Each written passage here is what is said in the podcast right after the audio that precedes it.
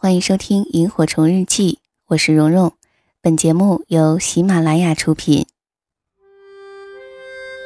岁月像一个细细的筛子，将心底原本清晰的东西变得更清晰，如同记忆中那微微星光的萤火虫。它们像明灯一样，照彻恬静的夜空，也照亮了整个童年时光。让我们同蓉蓉一起背上爱的行囊，在萤火虫日记里重新找回那充满无限遐想、如梦境般流萤飞舞的夜晚。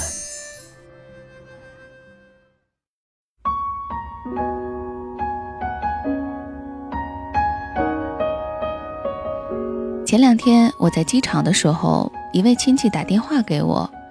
问我先生，他们公司是不是在招人？我说他们公司人员需求大，永远都在招人。然后他就问我怎么才能进去？我说招聘信息上应该有电话和邮箱，准备好简历投过去。如果条件合适的话，就会打电话通知过去面试。面试合格的话，就可以正式入职了。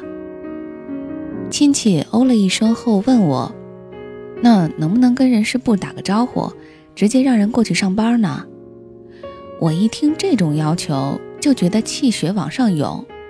平复了一下自己的心情，才严肃地说：“公司有公司的规定，如果都这样做，估计早就倒闭了。”他说：“这个他当然知道。”然后我就听到电话那头的一问一答。亲戚问：“哎，你女儿是什么大学毕业的？”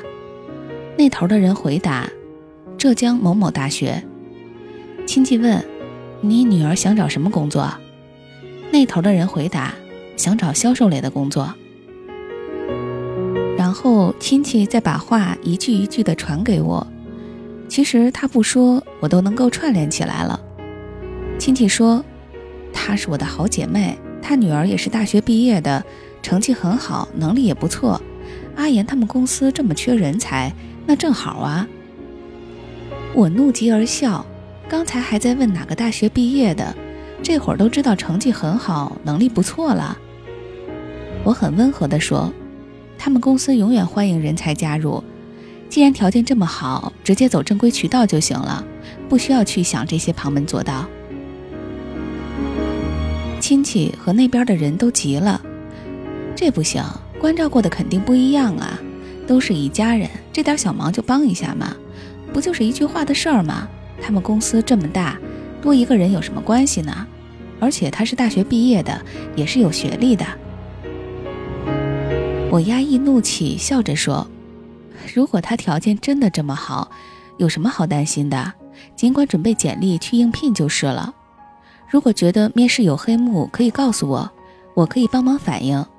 但要是条件不行，就算把人弄进去了，也待不长。”那边连忙表态说。没关系啊，只要先把人弄进去就行，其他事情我们自己会搞定。我说飞机要起飞了，就挂了电话。在飞机上，我忍不住感慨了很多，人与人之间的差距真的不是一星半点儿。我们生于凡尘俗世间，永远都在求人与助人两种角色中相互转换。人生在世，谁也不可能不求人。谁也不可能不帮人，但是仅仅只在这一点上，便已经高下立分。有的人求人理所应当，从来不去考虑所求之事是否会影响到被求之人，更不会去想对方为此需要付出怎样的人情、精力、金钱，甚至整个信誉，一心只关注自己的要求能否被满足，一旦被拒，立刻恼羞成怒。而有的人即使求人，也不让人反感。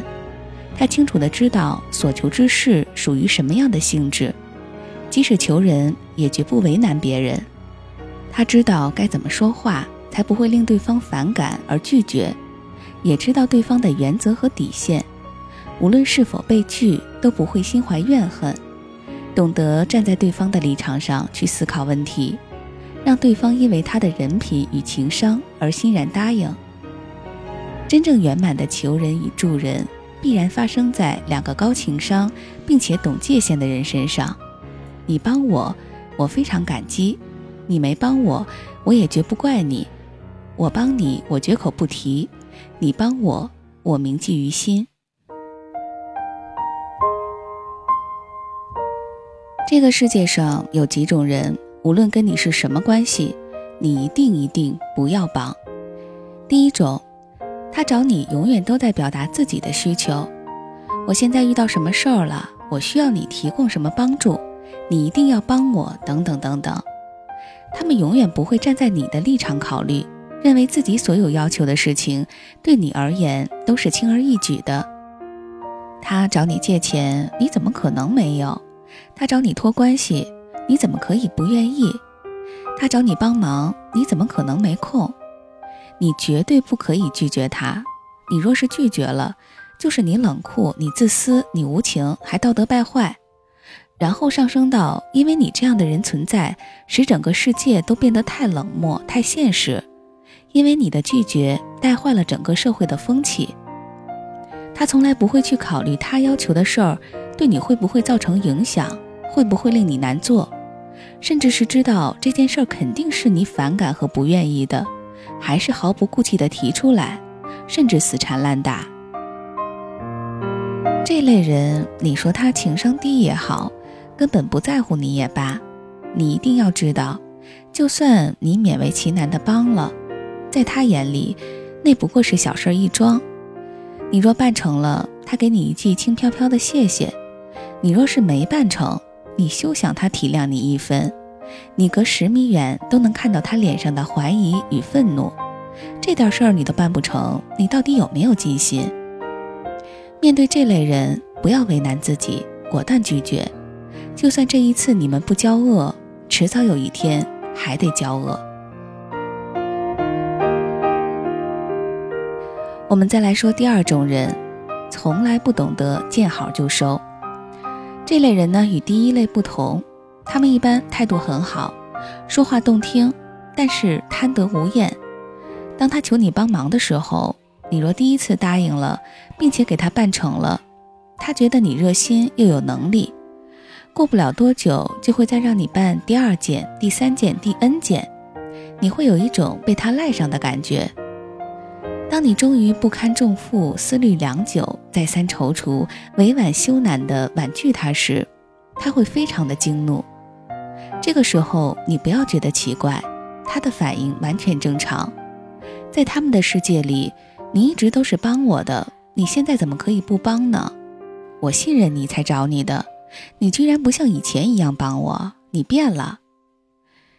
要想和这种人处理好关系，除非你能做到一点。随时随地满足对方的要求，保质保量地完成对方的事儿。如果你做不到，那就是你这个人太善变、太计较，你前面所有的好都不存在，结局比你从来没帮过他还要恶劣。很多人曾感叹，曾经对一个人很好，十件事里有九件都做了，只有一件没做。结果，对方因为那一件事儿而翻脸，却从来不记得那九件中的好。说的就是这类人。他们之所以会这样，是因为你在一次次的答应中，已经把对方的期望值调得越来越高，最后被拒绝时才会恼羞成怒。严格来说，你也是有责任的，因为你不懂他们的人性。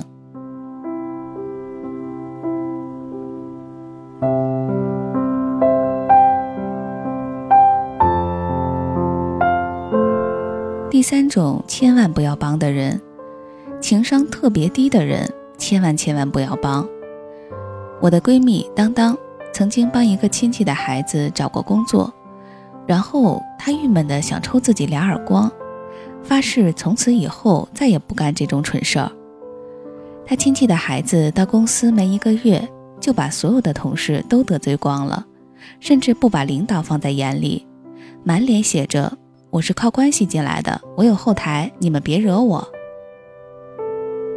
当那个公司里的人把这些情况反馈给当当时，他恨不得找个地缝钻进去。当下对人说：“他要是再这样，随便开除他，千万别看我的面子，改天我先跟你赔罪。三个月后，那公司辞退了小伙子，他父母跑来对当当说：“他们开除我儿子就是打你的脸，不给你面子，可不能就这么算了呀。”当当一脸神秘地说：“我早就已经没脸了，打脸就打脸吧。”于是这家人从此之后和当当断绝了往来，以示自己的愤怒和惩罚。当当无比轻松地说。真的很感谢他们跟我断绝往来，世界从此清静。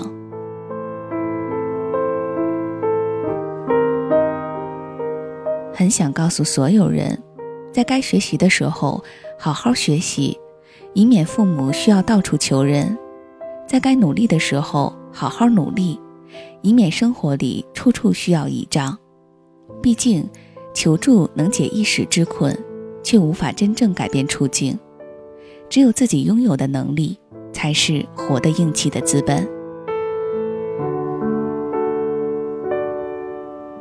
好的，我们刚刚分享的这篇文字来自于作者晚晴。那我们今天的萤火虫日记就先到这里了。